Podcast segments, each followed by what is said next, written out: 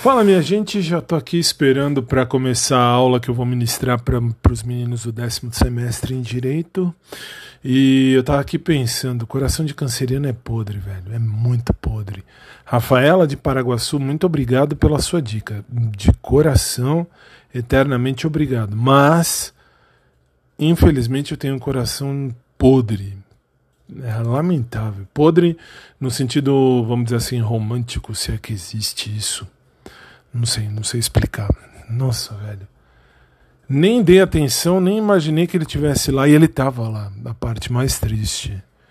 Mas tudo bem, até aí assim, Deus sabe o que faz. Deus sabe o que faz. Mas olhar e perceber que ele tava lá, nossa, velho. Ele é fofo, ponto. Isso eu não tenho que discutir.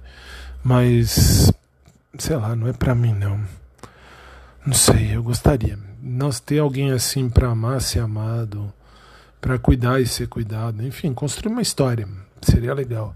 Mas. Ah, Rafaela de Paraguaçu, obrigado.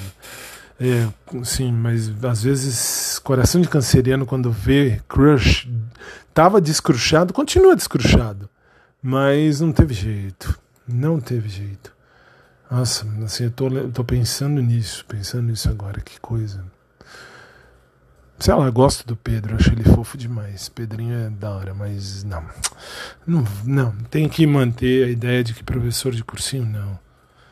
Não, professor de cursinho é professor de cursinho, ou melhor, professor de academia. Olha, tô até bagunçando as coisas.